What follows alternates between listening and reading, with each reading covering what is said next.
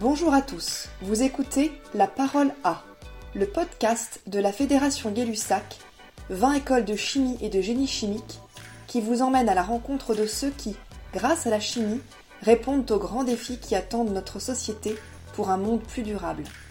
Bienvenue Roman Tesserinck, maître de conférence en biogéochimie de l'environnement à l'ENSAT, Agro-Toulouse. Merci d'avoir accepté d'échanger sur ce sujet de la responsabilité environnementale et sociétale auquel tu t'intéresses depuis de très nombreuses années. Et nous pouvons, Roman, si tu le veux bien, essayer d'aborder aujourd'hui ce sujet sous l'angle des mutations et peut-être des actions possibles pour nos écoles d'ingénieurs en chimie pour mieux prendre en compte ces immenses défis qui nous attendent. Je précise, Roman, que tu as fait tout ton début de carrière au Canada où le tutoiement est de rigueur et que nous avons fait le choix de garder cette simplicité dans notre échange. Avant de commencer, peux-tu te présenter en quelques mots? Je suis Roman Teissering, je suis biogéochimiste de l'environnement à l'INP NSAT et je suis aussi responsable pédagogique du master spécialisé éco-ingénierie et j'occupe depuis un peu plus d'un an la fonction de vice-président à l'écologisation de Toulouse INP. Tu nous as dit que tu es expert en biogéochimie de l'environnement. Moi, c'est la première fois que j'entends ce, terme de biogéochimie. Est-ce que tu peux nous éclairer, nous dire ce que ça signifie? Sur quel type de projet tu travailles? Eh bien, alors je ne dirais pas que je suis un expert, mais c'est en tout cas la thématique qui m'a animé pendant plusieurs années. La biogéochimie de l'environnement, c'est l'interaction de la chimie, de la géologie et des organismes biologiques dans l'environnement. C'est une interaction euh, aux interfaces de plusieurs disciplines. On peut imaginer par exemple les arbres qui poussent, qui ont généré de la matière organique et qui va euh, se retrouver dans les cours d'eau et qui vont modifier la chimie de l'eau. Si je résume, c'est ça la biogéochimie de l'environnement. Et moi, je travaillais sur les hautes latitudes, donc essentiellement la zone arctique. Et plus spécifiquement, j'ai travaillé sur la composition en carbone organique des grands fleuves arctiques. Et donc, j'utilise effectivement de la chimie pour tracer des organismes biologiques dans les cours d'eau.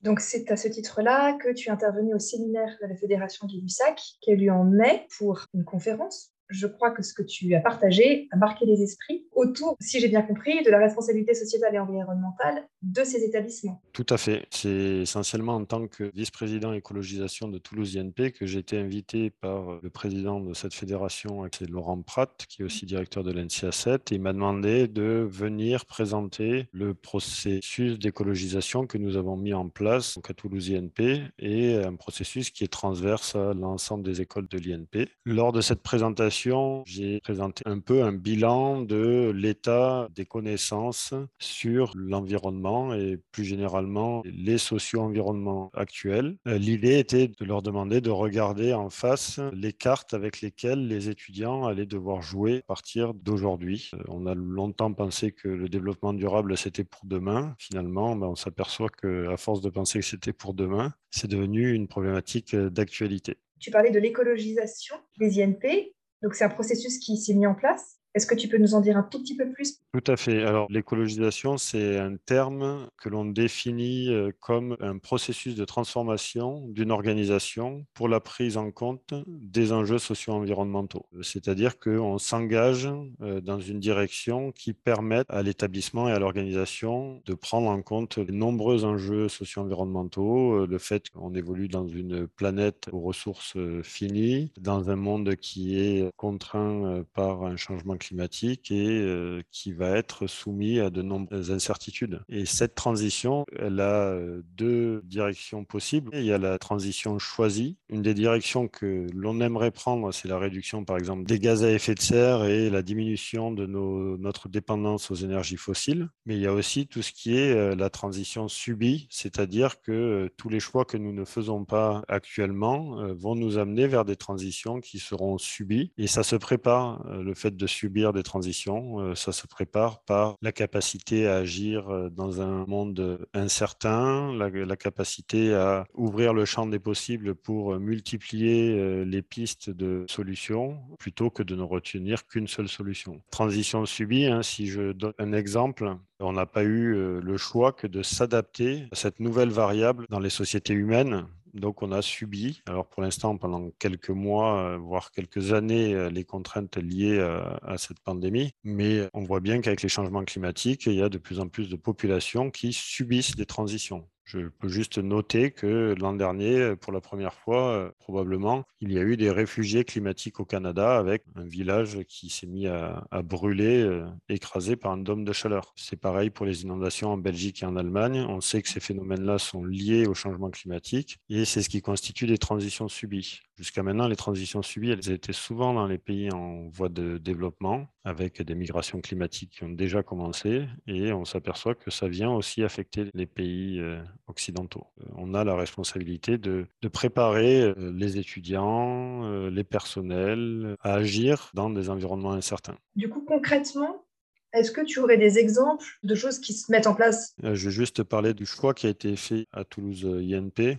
le premier élément sur des thématiques comme ça, c'est que je ne pense pas que ça puisse être imposé par les directions au personnel. Donc il est absolument nécessaire de mettre en place un processus euh, de co-construction collective des objectifs que l'on souhaite poursuivre. Mais pour mettre en place un collectif et pour pouvoir co-construire des actions, il faut aussi s'assurer que les directions sont convaincues de la nécessité de ce changement. Donc c'est important de former et en tout cas de sensibiliser l'ensemble des personnels ainsi que les personnels de direction et les étudiants aux enjeux pour une chose toute simple, hein, c'est pour leur donner les cartes avec lesquelles ils vont jouer dans le monde actuel. La deuxième étape, c'est la co-construction d'un plan euh, de transformation et d'un plan d'action à mettre en œuvre pour transformer l'établissement et que ça soit donc une démarche collective. Il y a plusieurs raisons à ça. C'est l'adhésion au projet. Le deuxième, ça permet aussi de reposer la question de l'éthique, des valeurs, de pourquoi on travaille, pourquoi on est un établissement d'enseignement supérieur, quel est notre objectif, notre but, quelle est notre mission au départ. Et puis après, ben, ça permet aussi d'avoir une mise en place des actions euh, concrètes puisqu'elles sont portées par une bonne partie des personnels. J'aurais été intéressée aussi d'avoir ton regard sur le secteur de la chimie. Qu'aujourd'hui, la, la chimie peut être réellement propre? Je ne pense pas du tout que ce soit un secteur qui soit incompatible avec les enjeux de développement durable. Ça peut même être un secteur qui est central dans ces questions-là. On parle du génie des procédés, par exemple. Ça va aussi bien du traitement de l'eau, la mécanique des fluides euh, dans les barrages hydroélectriques que euh, la pétrochimie et euh, l'industrie des plastiques. En fait, il y a un monde complet dans ce domaine-là, entre euh, des industries euh, très impactantes euh, sur le plan environnemental et des procédés qui peuvent permettre de rejeter une eau plus que propre dans l'environnement après avoir été utilisée. Je pense que la question centrale, en fait, c'est pourquoi on fait de la chimie? Quel est le but?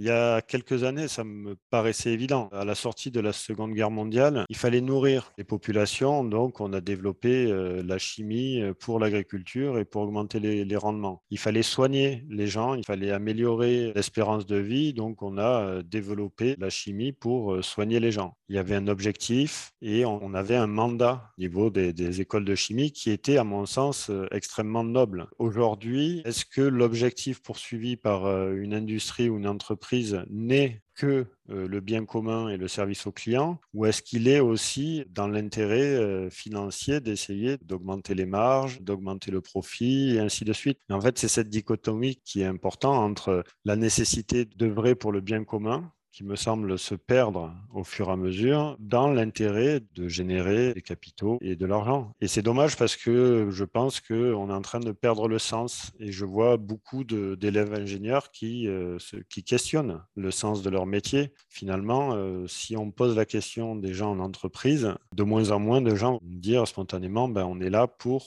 le bien commun. Et donc, en fait, c'est toute la question de l'éthique, du sens et des objectifs poursuivis. Dans une société aux ressources finies, avec euh, un environnement extrêmement fragilisé par nos actions, il faut absolument se reposer la question du sens de nos actions. On dit souvent qu'il faut euh, lutter contre le réchauffement climatique, mais globalement, euh, la Terre et le climat, ça leur est égal hein, qu'on lutte contre ça. On ne lutte pas contre le réchauffement climatique, on lutte contre les émissions de gaz à effet de serre et on lutte pour la survie de l'humanité. Je pense que la Terre, en tant que formation géologique, survivra très bien l'ensemble de ces perturbations. Par contre, se poser la question de dans quelles conditions on veut vivre ensemble plus tard, c'est quelque chose qui pourrait faire sens et qui devrait faire sens. Et là, j'adresse un message aux directions des écoles de chimie, c'est de se reposer la question de pourquoi, en deux mots, on forme les ingénieurs, dans quel but? Je pense qu'on a la responsabilité de former des ingénieurs citoyens qui sont en capacité de porter des projets pour le bien commun et en capacité aussi de dire non à des procédés qui sont trop impactants pour notre génération et les générations futures. Peux-tu nous donner ton regard sur les dernières prises de parole des diplômés de grande école qui ne se reconnaissent pas toujours dans le cursus de formation qu'on leur propose et qui appellent même à déserter? Bah, plusieurs éléments. Euh, je trouve ça regrettable que nos écoles ne permettent pas l'épanouissement de la diversité des étudiants que l'on reçoit et qu'on se retrouve avec des déserteurs. Parce que je pense que dans les écosystèmes des écoles, il y aurait la place pour euh, faire germer une diversité euh, de métiers, une diversité de parcours et montrer aux étudiants qu'avec euh, l'outil qui est l'école d'ingénieur, il peut réaliser plein de choses, plein de parcours et même aller vers des entreprises qui font sens. Je crois qu'aujourd'hui, les écoles n'offrent pas cette possibilité-là parce qu'on a du mal à accepter cette diversité, cette différence, parce qu'on a nous-mêmes été formés avec une vision assez cartésienne des choses où il y a un problème, une solution et on ne développe pas une pensée euh, transdisciplinaire, systémique, en complexité. Et face aux enjeux, on a plutôt intérêt à augmenter la diversité des métiers et des étudiants qui sortent, de favoriser l'innovation et la créativité, parce que c'est peut-être dans l'innovation et la créativité que vont se nicher euh, des très belles opportunités euh, de transformation. Si on reproduit toujours la même formule, je me permets cette remarque euh, par rapport à la chimie, mais si on utilise tout le temps le même procédé, ben forcément, le résultat à la fin, il est euh, souvent le même. On peut faire le constat que les procédés ou, ou les formules que l'on a choisies jusqu'à maintenant ne fonctionnent pas ou en tout cas ont un impact trop fort sur l'environnement. Ça, c'est le premier élément. Le deuxième élément sur euh, ceux qui décident de déserter, je leur enjoins de ne pas déserter seuls parce que ça peut être très très dur de bifurquer et de se retrouver seul dans un monde qui n'a pas forcément bifurqué. Le risque, c'est aussi de, s'y épuiser. Donc c'est important de travailler en collectif, de trouver des alliés, de, travailler ensemble sur ces questions-là. Si tu devais imaginer l'école d'ingénieur idéale, on va dire en, en 2050 par exemple, elle serait comment? C'est une très très belle question. Je pense que le premier élément, c'est que dans la gouvernance, la gouvernance serait exemplaire, elle serait collégiale et elle prendrait en compte toutes les parties prenantes en intelligence collective. Il n'y aurait plus euh, de structure hiérarchique ferme, mais beaucoup plus euh, le modèle d'une entreprise euh, libérée. Ça, c'est pour qu'elle soit exemplaire, parce que je pense que pour former des ingénieurs, il faut aussi que l'environnement dans lequel ils évoluent au sein de, l'école montre la voie. Ça serait une école qui redonne son plein sens à l'ingénierie avec une très forte composante euh, en épistémologie, donc histoire des sciences et histoire de la technique, de l'éthique, de savoir où l'on va, et il y aurait aussi une base transversale sur l'ensemble des enjeux socio-environnementaux qui serait un socle commun à l'ensemble des ingénieurs. C'est-à-dire, vous commencez votre école d'ingénieur, on vous donne les cartes de l'état du monde actuel. Ça serait une formation réflexive où euh, régulièrement euh, les étudiants seraient euh, amenés à se poser la question de comment ils sont arrivés là, qu'est-ce qu'ils font là et qu'est-ce qu'ils ont envie de faire à l'avenir pour régulièrement arrêter un peu la roue de hamster dans laquelle on se trouve tous et pouvoir s'observer de l'extérieur en disant bon quel choix j'ai fait? Est-ce que j'ai vraiment voulu faire une prépa? Est-ce que j'ai vraiment voulu faire cette école? Est-ce que c'est vraiment mon choix? Ou est-ce que j'ai subi ça parce que j'étais bon à l'école? Et euh, elle serait inévitablement une école où on respecte euh, l'égalité femmes-hommes. C'est quelque chose de à mon sens fondamental. Aujourd'hui il y a une telle euh, inéquité dans ce domaine-là qu'en fait on se prive de la créativité de l'innovation euh, d'une grande partie de la population.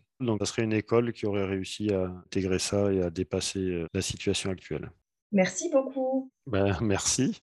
Merci d'avoir écouté notre podcast. Suivez la Fédération Gay-Lussac sur les réseaux sociaux et retrouvez tous nos podcasts sur YouTube et sur les plateformes d'écoute. À bientôt!